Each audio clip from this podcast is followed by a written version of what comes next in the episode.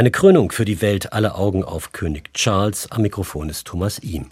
Zwei Tage lang feiert das Vereinigte Königreich die Krönung seines Königs. Es ist ein Akt voller Symbolik, Tradition und Religion. Die Briten und mit ihnen die Welt bestaunen dabei Handlungen, die nicht von dieser Welt sind. Ohne Frage wird der Glanz der Veranstaltung für einen Moment die bitteren Probleme des Alltags vergessen machen. Ist die Krönung eine Flucht aus der Realität oder ist sie vielleicht doch mehr? Dazu diskutieren hier im SWR2 Forum Dr. Almut Ebke, Historikerin an der Universität Mannheim und ebenfalls Historikerin Dr. Birte Förster von der Universität Bielefeld sowie Udo Seiwert-Fauti, freier Journalist. Frau Ebke, Sie sind in London, um sich die Feierlichkeiten anzuschauen. History in the Making, das ist wahrscheinlich für eine Historikerin sehr reizvoll. Und wir konnten sie in einem Studio bei der BBC unterbringen, die es immer wieder schafft, das Königshaus in Szene zu setzen. Vor dem großen Ereignis morgen, wie nehmen Sie die Stimmung in London wahr? Also was ich bisher hier wahrnehmen konnte, war noch keine besondere Aufregung, was vielleicht daran liegen kann, dass ich noch nicht lange da bin. Es ist in den Zeitungen, man sieht es in den Headlines. Gleichzeitig ist natürlich heute auch der Tag, an dem die Ergebnisse der Lokalwahlen kommen. Das heißt, hier laufen zwei verschiedene Ereignisse zusammen. Ich denke, morgen werde ich einen besseren Eindruck geben können von der Aufregung. Frau Förster, Sie sind die Autorin des neuen Reklambandes über Queen Elizabeth II. Die kleinen Taschenbüchlein gelten als unbeschrittene Autorität für Wissensgebiete aller Art. Damit lastet jetzt eine große Verantwortung auf Ihnen. Wie nah kommt man denn als Forschende an die Royals ran und welche Fragen bleiben offen? Als Forschende habe ich vielleicht gar nicht so ein großes Interesse, nah an die Royals heranzukommen. Mich interessiert vor allem die Nutzung von Medien durch die königliche Familie, die aus meiner Sicht ein ganz wichtiger Bestandteil dafür sind, dass sie überhaupt noch eine Bedeutung haben. Das sieht man bei der Krönung auch dadurch, dass es da ja ein Public Viewing geben wird. Das ist eine Form, die ist seit dem 50. Thronjubiläum etabliert. Und natürlich wird, wie schon 1953, die Krönung übertragen. Der wichtigste aus meiner Sicht Akt wird wieder aber uns allen verborgen bleiben und nicht nur uns, sondern auch den Personen, die in der Westminster Abbey sind. Das ist nämlich die Salbung des Königs, bei der er ja im Grunde wird da der göttliche Wille zu, zu seiner Herrschaft auf ihn übertragen. Und das wird für uns alle nicht sichtbar sein. Und deswegen ist vielleicht als, als Historikerin gar nicht so wichtig, kommt man denen nahe, sondern welche Funktion haben die? Wie schaffen sie es, diese Funktion aufrecht zu erhalten und vor allem jetzt mit Perspektive in die Zukunft zu überlegen, welche Diskussionen werden jetzt losgehen? Kolonialgeschichte, Verflechtung der Familie in den Sklavenhandel äh, oder wirtschaftliches Profitieren davon. Was wird aus dem Commonwealth? Welche Rolle kann der eigentlich im 21. Jahrhundert in einer Form spielen, die ja eigentlich aus der Zeit gefallen ist? Sie haben da schon ein paar offene Fragen genannt, denen wir uns im Verlaufe dieses SWR2-Forums gerne nähern wollen. Und eine weitere davon, Herr Udo Servat-Fauti, Ihre zweite Heimat war lange Zeit Schottland. Dort gibt es eine kritische Distanz, ja schon eine Abneigung gegenüber London und England. Und gleichzeitig ist Charles nun auch der König der Schotten. Nicht heute, aber vielleicht ein bisschen später, weil die Schotten nehmen da gerne ein extra zeremoniell. Geht das zusammen, Unabhängigkeitsstreben und Loyalität? Also ich gebe einfach mal die Fakten wieder, wie Schottland sich im Moment darstellt. Also wir haben ja durch den Royal Household in London die Aufforderung auch in Schottland bekommen, wir mögen doch bitte große Feiern in Schottland machen aus Anlass dieses Termins 6. Mai.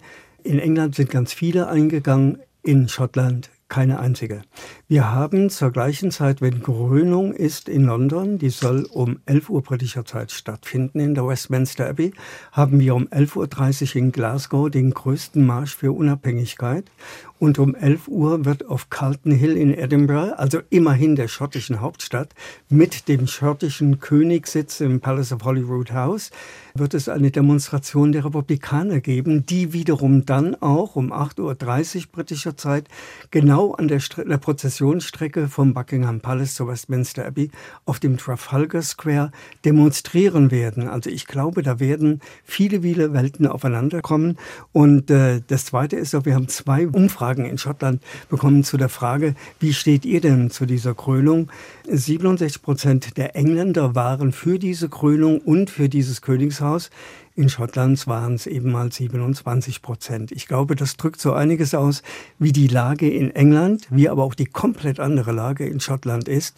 Und ich glaube, das wird sich auch so schnell nicht ändern. Wir stehen ja jetzt im Augenblick sozusagen in der Erwartung, dass der Pomp und die tausendjährige Tradition und die tollen Bilder, die wir sehen werden bei der Beerdigung der Königin, haben immerhin vier Milliarden Menschen weltweit zugeschaut bei den Feierlichkeiten, dass das alles überstrahlen wird. Aber es gibt offensichtlich auch Salz in der Suppe. Reden wir vielleicht erstmal über das Salz in der Suppe, nämlich über die Gegner dieser Krönung, die Skeptiker, auch über das schlechte Abschneiden der Konservativen, die ja allesamt irgendwie Royalisten sind bei den jetzigen Kommunalwahlen. Also ist das vielleicht gar nicht so pompös, wie wir das hier von Deutschland aus erwarten? Ja, also meine Meinung dazu ist, es ist nicht noch eine Meinung, es ist eine Beobachtung, die ich habe. Ich habe das Gefühl, dass bei der derzeitigen Lage im Vereinigten Königreich, also nehmen wir nur die Stichworte Energiepreise, Nehmen wir nur die Lage der Familien im Vereinigten Königreich. Schauen wir uns mal die Regale in den Supermärkten an. Schauen wir mal hin, wie die Lage gerade bei den Arbeitslosen und wie auch bei den Wohnungslosen ist. Das kann man in London sehr schön sehen. Die Homeless People mittlerweile sogar vor den Nobeltempeln liegen dann dient dieses natürlich auch aus konservativer und aus London Government Sicht sicherlich dazu, ein bisschen diese Lage zu übertünchen. Denn wenn es in England um die Royals geht, ist National Identity, also nationale Identität gemeint. Und die können die Konservativen in der Regierung noch, muss man vielleicht schon jetzt sagen, nach den Wahlergebnissen der Lokalwahlen, schon sehr gut dazu gebrauchen, eben wieder dieses, diese Britishness nach vorne zu bringen. Ich weiß nicht, ob es hilft, weil Schotten können eigentlich mit Britisches nichts anfangen. Und schon sind wir wieder mitten in der Diskussion, was in dem einen Landesteil England ganz toll ist, ist in dem anderen Landesteil Schottland komplett etwas anderes. Und ich habe die Zahlen aus Nordirland gehört die sind ähnlich wie die schottischen Zahlen, also ganz wenig Unterstützung. Das ist wirklich eine Überraschung, wenn man weiß, wie Nordirland funktioniert mit Protestanten, Unionisten und äh, katholischen und natürlich Vereinigungsfreunden mit der Republic of Ireland. Wenn man sich das zusammennimmt, man kommt schon ins Zweifeln, wofür das alles gut sein soll. Frau Ebke, die Königin, das Königshaus, der König jetzt, spielen eine wichtige Rolle im Gefüge der britischen Gesellschaft und an einem Tag wie einem Krönungstag sind Sie vielleicht durch Ihren Pomp, durch Ihre Mystik in der Lage, all die Brüche im Vereinigten Königreich, die jetzt angesprochen worden sind, zumindest für eine kleine Weile zu überstrahlen. Glauben Sie, das gelingt? Ich finde, Herr Seibert Faut hat einen ganz spannenden Punkt angesprochen nämlich die Rolle des Königshauses, der königlichen Familie, der Monarchie in den Erzählungen von nationaler Einheit, von Britishness, die sowohl die Konservativen, aber auch Labour in den letzten 20, 30 Jahren bespielt haben da ist halt die Frage, wie kann Charles als König diese Rolle bespielen? Denn Herr Seibert Faute, Sie haben das ja gerade gesagt, dass es, also es, der Anspruch ist, dass das Königshaus für gesamtbritische Identität, für gesamtbritisches Zusammengehörigkeitsgefühl steht. Aber man sieht ja, das wird durchaus unterschiedlich angenommen, dieses Angebot. Und hier könnte man sagen, gibt es einen Scheidepunkt. Das heißt, wie wird die Monarchie ausgeschaltet und kann sie weiterhin diese einigende Funktion einnehmen, die sie vorher hatte? Ich meine, ein Aspekt ist natürlich, dass um diese Rolle erfüllen zu können als Institution, ist es natürlich gut für möglichst viele Leute eine Projektionsfläche zu bieten. Das ist jetzt für Charles etwas schwieriger als für seine Mutter, weil man einfach mehr über ihn weiß und seine politischen Einstellungen und er auch eine bewegtere familiäre Geschichte hatte. Das Zweite ist aber jedoch, dass natürlich Zeremonien wie eine Krönung eine Funktion haben, die über die ähm, mediale Manipulation, wenn man so will, hinausgeht. Denn im Endeffekt haben wir drei Funktionen, die so eine Krönungszeremonie, so eine Coronation hat. Das eine ist natürlich eine religiöse, die Birte Förster gerade eben schon angesprochen hat, also die natürlich aus der alten Vorstellung des Gottesgnadentums kommt. Dann haben wir eine politische Funktion, das ist der Teil, wo der britische König einen Eid schwört und sich dem Parlament unterwirft, seit Ende des 17. Jahrhunderts. Und dann haben wir die symbolische Funktion, die Sie ja eben gerade angesprochen haben. Und da wird der König durch das Ritual über die Medien sichtbar und dadurch auch legitimiert. Ob das im Endeffekt den gewünschten Effekt hat, dieses Symbol nationaler Einheit zu sein, das sei jetzt mal dahingestellt. Aber zumindest das ist quasi die, die Funktion, die so eine Krönung in dem austarierten System der parlamentarischen Monarchie im Vereinigten Königreich hat. Jedes Detail, ein Symbol, versteckte Zeichen, eine Zeremonie wie eine Rede oder das zukünftige Programm der Krone. Wie erkennt man die historischen Fußnoten, wie die familiären Querverweise, wie die Aktualität zwischen den Zeilen, Frau Förster? Also ich glaube, ein sehr guter Hinweis sind die Sonderbriefmarken, die jetzt zur Krönung erschienen sind. Die, die sind so in Nutsche das Programm des neuen Königs, wo er eben einmal als im Akt des Gekröntwerdens sichtbar ist, aber dann setzt er eben Themen wie Gemeinschaft und Diversität. Sein quasi Lebensthema Nachhaltigkeit ist dabei und dann das Commonwealth. Und ich glaube, er wird diesen sehr symbolischen Akt der Krönung dazu nutzen, diese Themen auf die eine oder andere Weise zu platzieren. Das kann er einmal über sich als Person tun. Dann wird es darüber geschehen, wer Aufgaben in diesem Gottesdienst übernimmt und dann schließlich auch über die Musik. Und allein aus Gründen der Musik, glaube ich, lohnt es sich, sich das morgen anzuhören. Ja, jetzt haben Sie uns neugierig gemacht.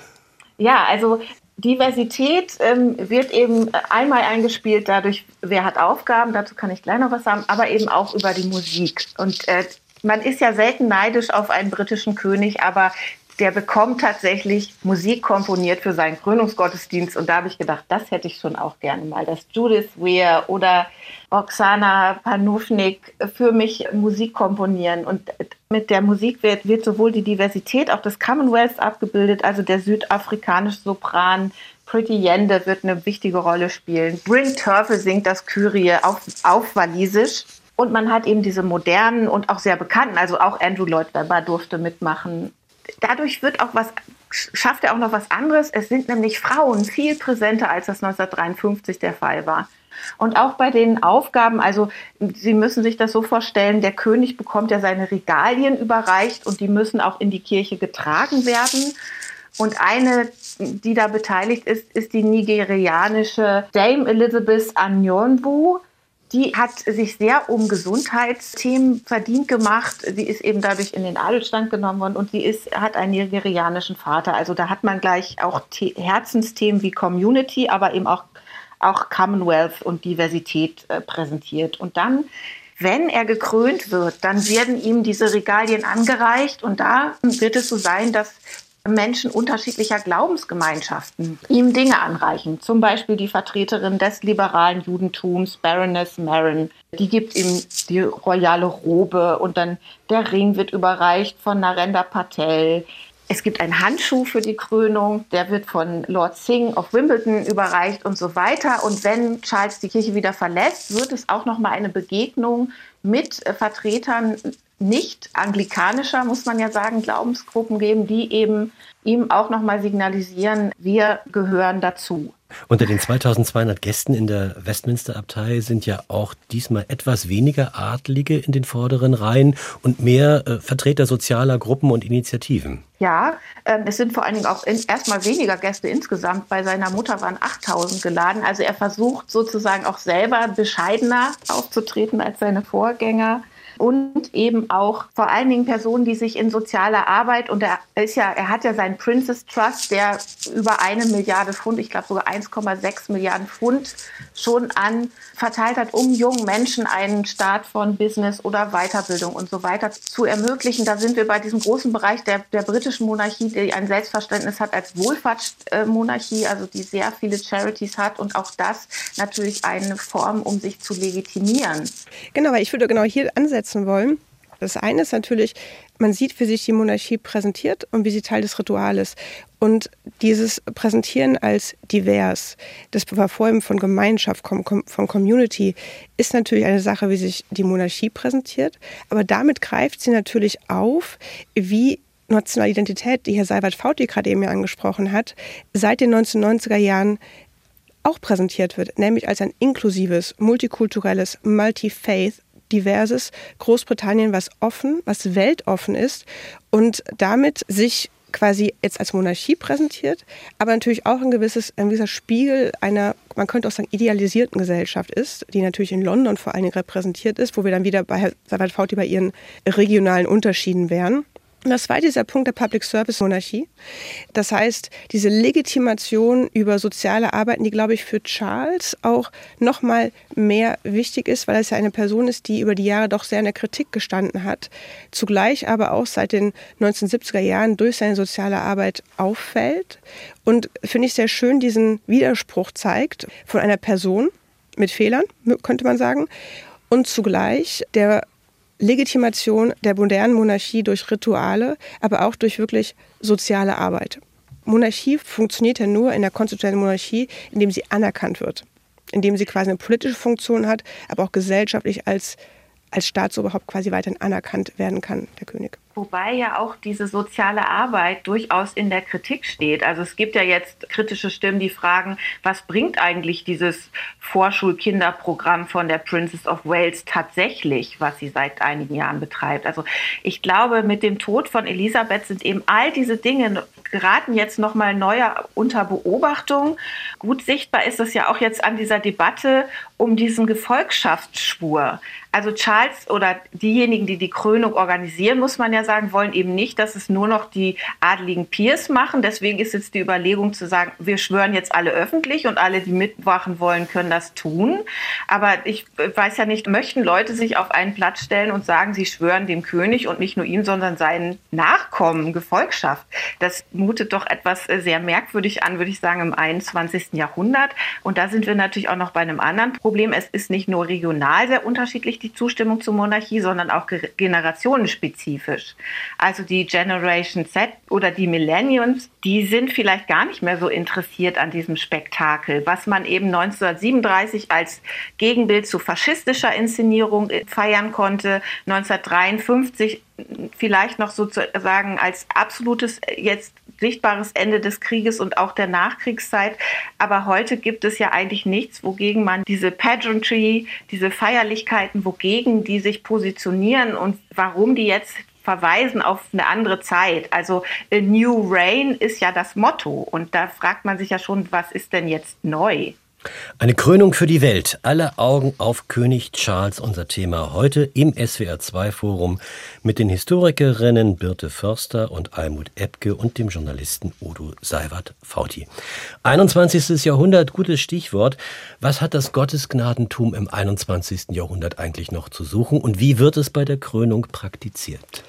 Naja, das Gottesgnadentum ist immer noch eine ganz wichtige Gelegenheit und Angelegenheit, weil natürlich der König ist praktisch Gott gegeben, der König von Great Britain. Wie immer man das auch sieht, so ist es gewollt. Aber vielleicht noch einige Ergänzungen. Einmal, weil die BBC angesprochen worden ist, dass sie ständig live berichten muss. Wir dürfen uns nur daran erinnern, es ist die British Broadcasting Corporation, die wiederum nur bestehen kann, weil es eine Royal Charter gibt. Beides hängt von diesem Königshaus ab. Das Zweite ist, diese Krönung findet natürlich auch vor einer komplett veränderten politischen Lage statt. Zum ersten Mal muss dieser König in einem Ort, nämlich in London, antreten, wo der Oberbürgermeister, der Lord Mayor, pakistanischer Abstammung ist, Muslim. Er hat jetzt als Regierungschef in London Rishi Sunak, der wiederum Hindu ist mit starker familiärer Anbindung an Indien. Und Schottland hat seit neuestem einen Vertreter oder einen als Staatschef, wenn man so will, der wiederum auch eben äh, pakistanischer Abstammung ist und Muslim ist. Also auch das hat es bisher nicht gegeben. Die politische Landschaft hat sich komplett verändert und deswegen ist dies natürlich reingekommen. Aber jetzt kommen wir mal zum Gottesgnadentum. Wir wissen Gottes ja, dass Charles eigentlich ein spiritueller Mensch ist. Er geht ja. auch gern mal zum Meditieren in ein griechisches Kloster. Er ist jemand, der sozusagen nicht den einen Glauben, sondern einfach den Glauben an sich äh, schützen und vertreten möchte. Das alles ist von ihm bekannt, aber dann kommt diese seltsame Zeremonie mit der Salbung und dem Öl. Und die Kameras sind nicht dabei, nicht mal die BBC. Nein, die Kameras sind nicht dabei, aber was wir hören ist, dass die Salbung der Königin öffentlich sein könnte, dass man dann sieht, was passiert, weil sie ist eben nicht der König.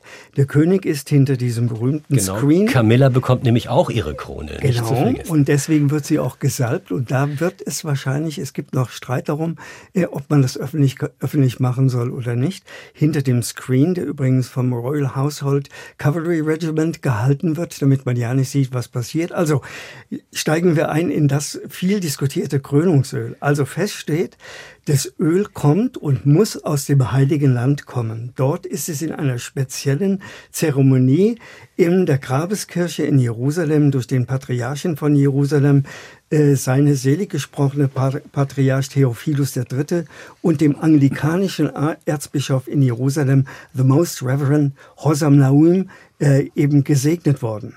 Das Öl selber wird in zwei Hainen geerntet, in zwei Olivenhainen geerntet, und zwar auf dem Ölberg. Und zwar der Hain liegt auf dem Gebiet einmal des Klosters Maria Magdalena und zum anderen äh, auf dem Wiederauferstehungskloster. Äh, das ist the Monastery of Maria Magdalena, ist der eine, weil nämlich dort liegt, jetzt haben Sie den Griechenbezug, die Großmutter von His Majesty begraben, Princess Alice of Greece. Und jetzt kommen wir zu den Hessen, Prinzessin Battenberg jetzt. und Hessen-Darmstadt. Das ist noch nicht alles. In der Detailfülle habe ich jetzt die Antwort gar nicht erwartet. Ich kann Ihnen nur sagen, ich weiß sogar das Rezepte mittlerweile. Ich, man muss es vielleicht dazu sagen, weil das ist ein echtes Highlight, weil die Oliven werden außerhalb von Bethlehem gepresst und das Öl wird dann parfümiert mit Ölen Sesam, Rose, Jasmin, Zimt, Neroli, das sind die weißen Blüten der Orange, Benzoin und Ember Bernstein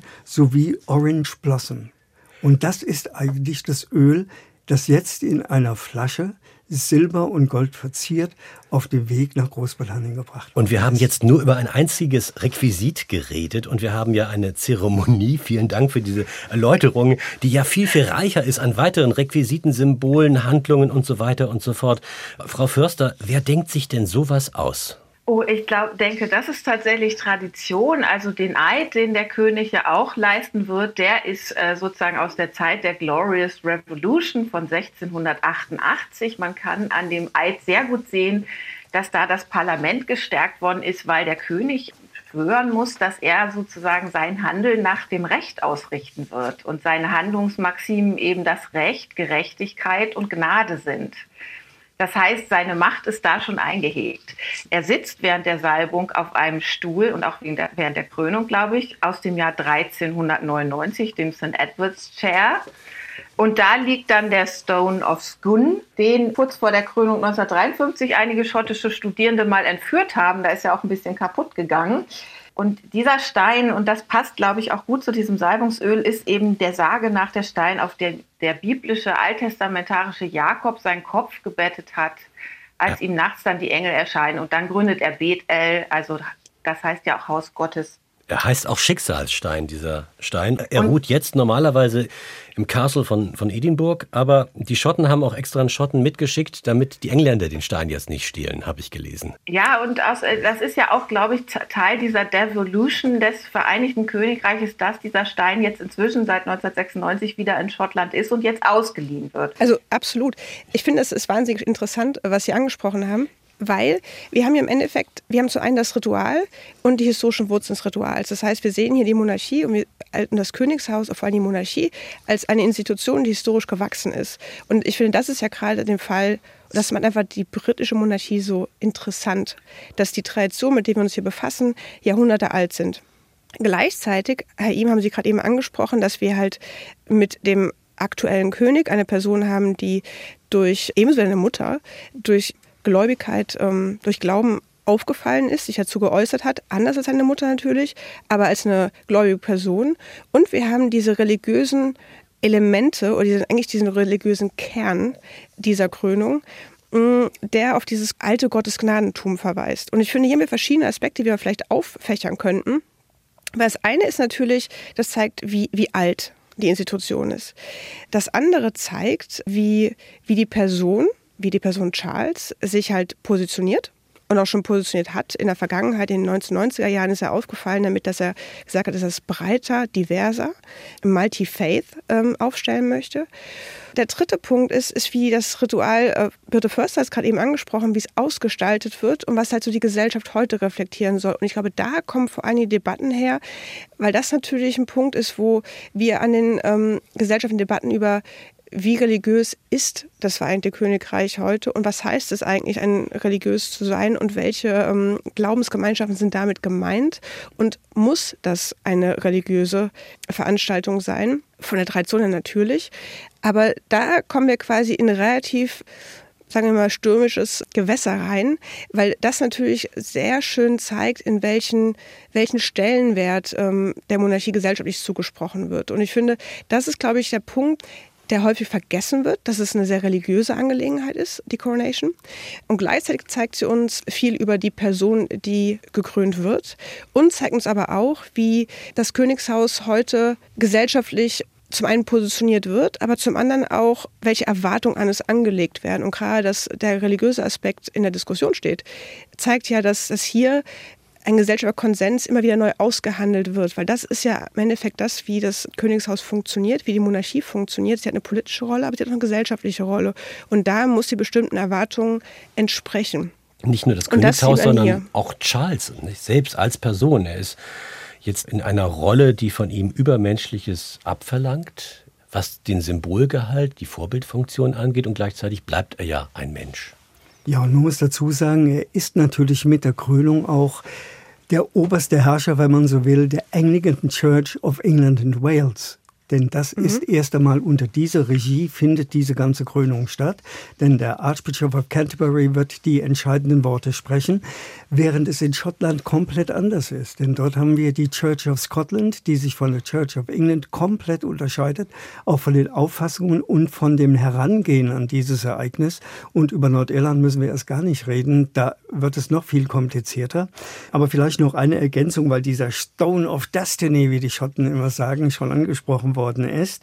Es gab einen riesen Aufruhr in Schottland, als bekannt wurde, dass die Schotten ihren immerhin 125 Kilo großen und schweren Sandstein von Edinburgh Castle nach London bringen sollten. Es gab eine Explosion auf Twitter von jungen und mittelalterlichen Leuten, die geschrieben haben, das ist das Symbol, dass wir Schotten uns jetzt den Engländern unterwerfen. Warum müssen wir diesen Stein überhaupt nach England bringen? Wir wollen alleine sein, das ist unser Stein, warum müssen wir den rüberbringen? Also Sie merken, was da politisch sich mittlerweile entwickelt hat und an der Spitze dieses irgendwie noch Vereinigten Königreiches steht King Charles III. Reden wir doch mal über, über die Problem-Royals, die gibt es ja auch. Wie sichtbar oder unsichtbar die werden, das äh, spielt auch in die Interpretation der Krönung mit rein. Ich werfe drei Namen in die Runde, nämlich Harry, Meghan und Andrew. Welche Rolle spielen die denn morgen? Also Meghan wird äh, in Kalifornien bleiben, weil Charles vierter Enkel Archie, heißt er, glaube ich, ja. ähm, hat morgen Geburtstag und ich es wird ja durchaus spekuliert, ob man den Termin dahin gelegt hat, damit sie wegbleibt. Aber das glaube ich nicht. Das sind so langfristige Planungen. Das kann ich mir einfach nicht vorstellen. Und bei Harry und Meghan muss man sich ja schon fragen, auch gerade angesichts des Programms, was Charles jetzt verfolgt, ja, Diversity, Commonwealth, Community und Nachhaltigkeit. Warum ist es der Firma, wie man die Windsors ja auch gerne nennt, nicht gelungen, für diese beiden eine angemessene Aufgabe zu finden? Die wären, glaube ich, eigentlich tatsächlich auch im Hinblick auf die jüngere Generation, aber auch auf die Themen, die Charles setzen will, wären die eigentlich ein Asset. Also etwas, was, womit die Krone arbeiten könnte das ist nicht gelungen und ähm, vielleicht hat es damit zu tun, dass man da ein Staatsoberhaupt hatte, das einfach schon sehr, sehr alt war, um vielleicht Konflikte nicht mehr führen wollte oder nicht mehr konnte, so dass man die auch gut zu Ende bringt.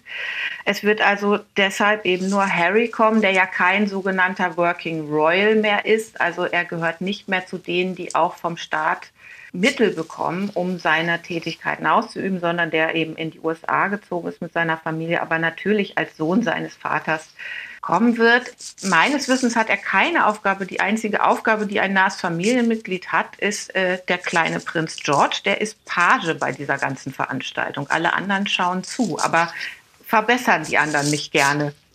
Dass man diese Royals rausgenommen hat aus der Sichtlinie, ist das auch der Versuch sozusagen der Yellow Press, der berüchtigten Boulevardpresse in London, möglichst wenig Angriffsflächen zu bieten? Ich finde, das Spannende ist ja eigentlich zu sehen, warum das Problem Royals sind. Bei Andrew ist es ja ganz klar. Da gibt es eine Missbrauchsaffäre, dass da Grenzen überschritten wurden, ist absolut nicht diskutierbar. Ich finde, bei Meghan Harris ist es ein spannender, weswegen die, die sogenannten, wie Sie haben es ja gesagt, Herr ihm Problem-Royals sind. Weil da wurden ungeschriebene Gesetze, gerade auch im Umgang mit der Presse, gebrochen, Grenzen übertreten, die sich anzuschauen lohnt. Weil hier ist ja spannend, was, also warum ist es ein Problem? Warum ist Meghan ein Problem? Warum ist Harry ein Problem? Und äh, da scheint es ja so zu sein, dass zum einen der Umgang mit Rassismus und Sexismus angeklagt wurden und da einfach unterschiedliche Linien gezogen wurden. Da kann man durchaus diskutieren, wem man hier äh, zustimmen möchte. Da ist halt die Frage, wir haben die familiäre Sache, also wie geht die Familie damit um, aber halt auch, weil es ja, also Birte Förster hat es gerade eben ja schon angesprochen, weil ja Monarchie, moderne Monarchie ja vor allem eine Medienmonarchie, das heißt eine Monarchie, die medial gestützt wird, Herr Savat Fauti hat gerade eben die Rolle der BBC angesprochen, aber auch die medial kontrolliert wird und korrigiert wird. Und hier finde ich, ist dieser Double Bind zwischen Medien und Königshaus und welche Erwartungen damit verbunden sind, ist wahnsinnig interessant. Und ich finde, also Andrew ist für mich ohne, also ist gar keine Diskussion.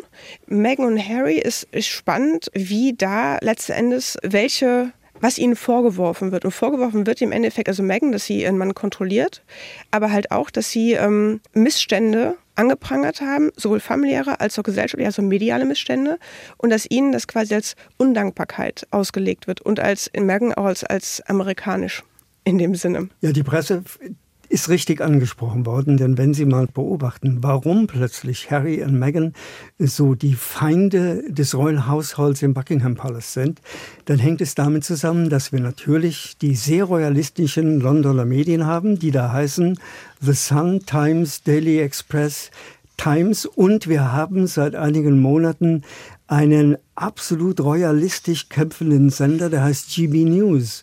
Wenn Sie den anhören, möchten Sie am liebsten als Journalist aus dem Fenster springen, weil dort wird nicht mehr da journalistischen Grundsätzen gearbeitet, sondern werden Leute eingeladen, die beweisen müssen, dass diese königliche Familie das Beste auf der Welt ist und wie kann Harry dagegen angehen. Und man muss ja auch eins wissen, dieser Harry kommt, war schon in London, ist zurück nach den USA geflogen, er war in London, weil er so ganz nebenbei ein Gerichtsverfahren gegen die Daily Mail führt, weil die nämlich wiederum seine Telefone gehackt hat, weil sie ausspioniert worden ist, weil Reporter in seinen Privatbereich gekommen sind.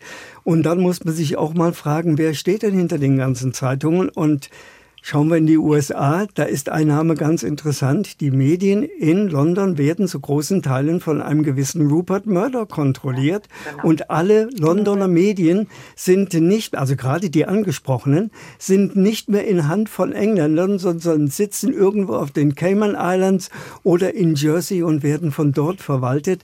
Also dies ist eine große Gemengelage der englischen Medien, die ich bei den schottischen Medien überhaupt nicht festgestellt habe. Selbst die schottischen Ausgaben der Times von The Sun oder Express berichten komplett anders über dieses Ereignis als die sehr royalistisch in London angesiedelten Leute. Und jetzt äh, verrate ich mal etwas, was die wenigsten Deutschen wohl wissen.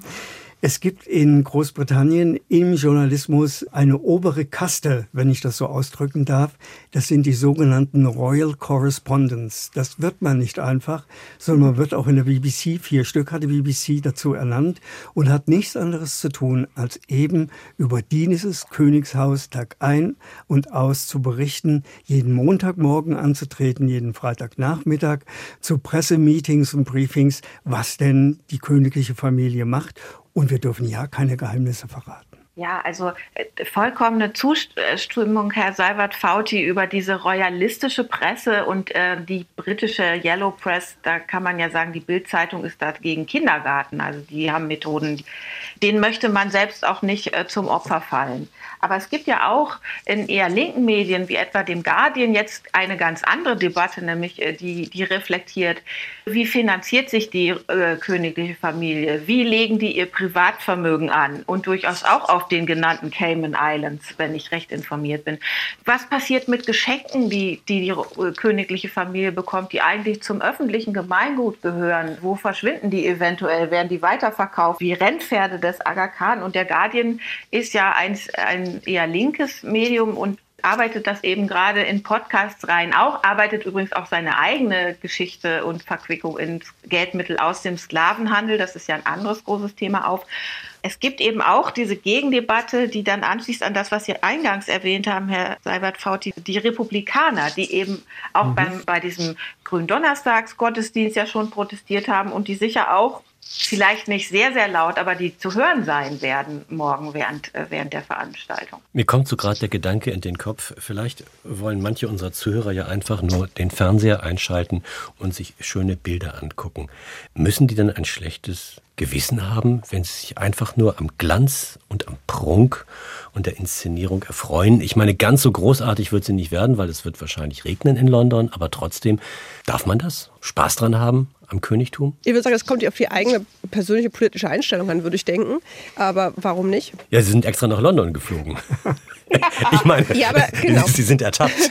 Und dann noch zur BBC. Als Royalistin, genau. Nee, ähm, das, das stimmt. Meine Entschuldigung ist natürlich, dass ich äh, Großbritannien als einen meiner Schwerpunkte habe. Ich finde das einfach sehr interessant, das zu sehen, wie Sie am Eingangs gesagt haben. Also einer meiner Forschungsschwerpunkte ist die britische Geschichte des 20. Jahrhunderts. Und dann ist natürlich eine Krönung, wenn sie erst seit 1953 ist, wahnsinnig interessant. Ich muss gestehen, ich bin nicht, nicht ganz so interessiert an Charles, und am Königshaus, auch wenn man das denken könnte, so was mich interessiert, ist immer, wie es gesellschaftlich diskutiert wird. Mich interessiert immer, welche, welche Bedeutung zugeschrieben wird, was darauf projiziert wird. Mich interessiert immer, was aufgearbeitet wird und in welche Debatten das eingehangen wird. Und was Birte Förster gerade angesprochen hat, dass es quasi die Rubrik im Guardian heißt The Cost of the Monarchy, das heißt die Kosten der Monarchie. Das heißt, was, wie verdienen sie ihr Geld, aber auch was kosten sie den Steuerzahler. Das finde ich interessant, weil das ja im Endeffekt zeigt, wie, wie diese Institution, die ja doch auch eine wirklich politische Rolle hat, wie die neu verhandelt wird. Weil das ist ja immer spannend, denn wenn man gerade so eine lange Regentschaft vorher hatte, wie die von Elisabeth II. war, dann ist natürlich der Übergang zu einem neuen Monarchen immer auch eine Zeit der Neuaushandlung. Und das ist der Teil, der mich interessiert und wo es dann auch spannend ist, als Historiker oder als Historikerin vor Ort zu sein. Natürlich wird man dann Zeitzeuge und Zeit, Zeitzeugin, aber das werden wir alle. Von daher mache ich mir jetzt keine Sorgen. Aber ich finde, das ist der Punkt, wo es dann wirklich interessant wird, wo man einfach mal schaut, okay, wie wird das hier diskutiert? Und was sagt mir das über den, über quasi den Stand der gesellschaftlichen Debatten aus? Wie wird es in Schottland diskutiert, wie Herr Seibert Fauti gerade eben herausgehoben hat? Also was ist das für ein, für ein Snapshot gesellschaftliche Debatten, die ich jetzt quasi im Mai 2023 habe. Und das ist der Teil, den ich extrem interessant finde. Und gerade auch die Kritik, die kommt. Also Republikanismus ist nie eine besonders starke Strömung gewesen. Natürlich auch durch die Medien und die eigentlich sehr feste Stellung, die das Königshaus hat. Aber ich finde das sehr interessant als Historikerin, dass jetzt über die Rolle des Königshauses in kolonialen Verbrechen gesprochen wird, dass gefragt wird, wo kommt ja. das Geld her? Wie mhm. wird, also wie wird hier, wurde sich Bereich am Sklavenhandel da gar nicht rausgefunden? Ja. Gibt es eine Entschuldigung? Noch nicht. Aber es wird zumindest Zugang gewährt zu den Archiven. Und das ist für Historiker und Historikerinnen ein extrem wichtiger Schritt. Natürlich müsste dann noch eine Entschuldigung folgen meiner Meinung nach. Aber hier, das ist natürlich nur ein Anfang. Denn natürlich das Königshaus spricht hier für sich, also als Königshaus. Aber da hängen natürlich viel größere gesellschaftliche Debatten dran über den Umgang mit dem ehemaligen Empire, mit den Kolonien, die das Königshaus an sich nicht, es hat politisch nicht so viel zu sagen, wie man denkt. Es ist Staatsoberhaupt, aber mit einem sehr engen Rahmen und handelt im Endeffekt immer quasi auf äh, Anweisung. Das heißt, eine Entschuldigung für das komplette koloniale Verhalten des britischen Staats der letzten 200 Jahre wird es vom Königshaus so nicht geben. Allerdings für die persönlichen Verstrickungen und für die persönlichen Bereicherungen, da muss durchaus noch einiges geschehen. Und ich finde, das sind die spannenden Fragen. Und deswegen begrüße ich, was der Guardian macht, weil ich glaube, das ist auch ein Aspekt, der kommt in der deutschen Berichterstattung nicht unbedingt zu kurz. Es wird aufgegriffen, aber ich finde, das ist so der Teil, wo wir sehen, dass Großbritannien, man vergisst immer, dass es halt eine Kolonialmacht war und immer noch Überseebesitzungen hat. Ja, ich möchte gleich anschließen. Sie sagen, war Kolonialmacht. Dieser neue König, King Charles III, hat natürlich einen riesen Einfluss auch noch auf das Commonwealth. Und wir haben mit mhm, dem Tod genau. von Her Majesty Queen Elizabeth II erlebt, was dort schon angefangen hat. Trinidad and Tobago möchte aus dem Commonwealth aussteigen. Das war einer der gläubigen Commonwealth-Länder. Die Australier überlegen, ob sie sämtliche Köpfe des Königs von den Münzen verbannen wollen und ihn als Staatsoberhaupt noch überhaupt anerkennen. Und die Kanadier, die immerhin sehr Großbritannien bezogen waren, durch die Geschichte zwischen Großbritannien und Kanada, denken ebenfalls darüber nach. Also ich denke, wir erleben im Moment mit dieser Krönung eine innenpolitische äh, Diskussion, die einmal dazu führen soll, dass die Konservativen die Britishness und die National Identity wieder hervorbringen wollen. Auf der anderen Seite erleben wir eine komplette Neuorientierung. Wo steht eigentlich dieses Jahr immer noch Vereinigte Königreich von Großbritannien und Nordirland in der Welt? Da spielt der Brexit mit rein. Man merkt, wie auf einmal in anderthalb Jahren London zu einem komplett anderen Land geworden ist, mit Denken, die ich in England, und ich sage jetzt bewusst in England, bei meinen englischen Freunden nie wahrgenommen habe. Ich sage immer, wenn ich jetzt nach London rüberkomme und dann, ich stehe übrigens wirklich zwischen Republikanern und äh, den Royalisten am Trafalgar Square. Ein Journalist muss dahin. Ich möchte erleben, was da abgeht morgen.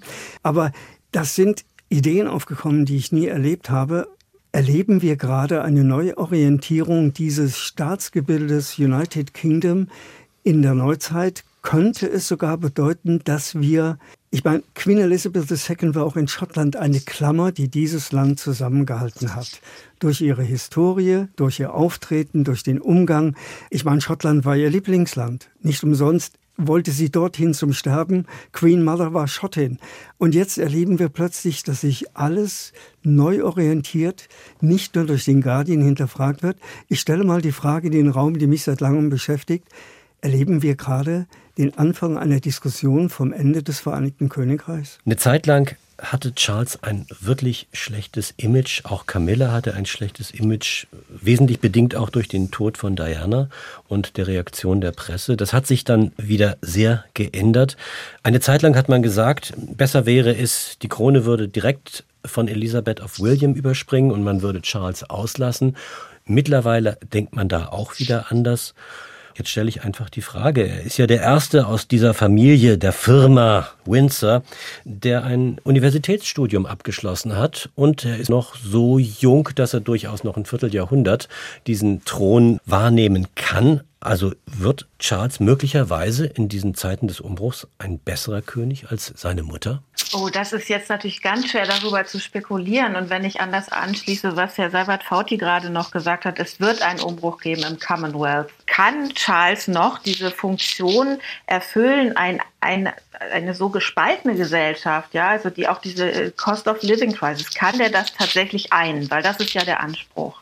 Und das kann nur die Zeit zeigen. Ich ich bin tatsächlich eher skeptisch, weil das einfach eine Aufgabe ist und ein Lösen von Problemen, die von Charles selbst ja gar nicht unbedingt äh, herbeigeführt werden und die so groß sind, auch politisch, wo er keine Handlungsmöglichkeiten hat. Und ob es ihm gelingt, eine symbolische Figur zu werden in dieser doch vermutlich kürzeren Zeitspanne. Er ist ja schon 75. Es ist, wird interessant sein zu beobachten und ich würde sagen, man kann sich auf jeden Fall am Samstag Herrschaftsinszenierung erster Sahne angucken. Deswegen würde ich auch sagen, man darf auch Spaß haben danach. Aber wie es weitergehen wird, ist total offen. Und ich glaube tatsächlich auch, dass wir das Vereinigte Königreich in dieser Form, wie wir es heute kennen, nicht mehr in 50 Jahren wird es sehr, sehr anders aussehen. Ich würde sagen, der Prozess läuft schon viel länger.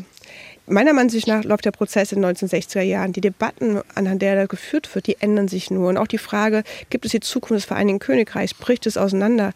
Die haben wir schon in den 1970er Jahren gehabt, in den 1980er Jahren. Es taucht immer wieder ab und dann taucht es wieder auf. Und ich finde, Charles ist deswegen er greift das auf, was im Endeffekt, wofür Elisabeth II. auch gestanden hat. Nur, ich glaube, was wichtig ist, in Bezug auf ihre Regentschaft, da wurden die letzten 25 Jahre, ähm, hat sie eine gute Fläche geboten, um im Endeffekt für Konstanz und für eine bestimmte Form des Vereinigten Königreichs, des Großbritanniens zu stehen, die es vielleicht so gar nicht mehr gegeben hat. Es ist die Frage, inwiefern oder wie war Charles diese Projektionsfläche, dieses Teil von Gemeinschaftserzählung, von Identitätserzählung bieten kann. Aber er ist ja nicht das Einzige. Es ist die, das Königreich ist nicht das einzige Symbol. Die Monarchie ist nicht das einzige Symbol, nicht die einzige Institution. Bestimmte Dinge kann er gar nicht leisten. Aber er kann versuchen, eine gute Projektionsfläche zu bieten. Und das war ein schönes Schlusswort. Und das Ende dieses SWR2-Forums. Morgen ist der Tag. Da schauen wir auf schöne Uniform, schlechtes Wetter und haufenweise offene Fragen. Es diskutierten hier Dr. Almut Ebke, Historikerin von der Universität Mannheim, Dr. Birte Förster, Historikerin von der Universität Bielefeld und der freie Journalist Udo Seiwert Fauti zum Thema Eine Krönung für die Welt, alle Augen auf König Charles. Am Mikrofon war Thomas Ihm.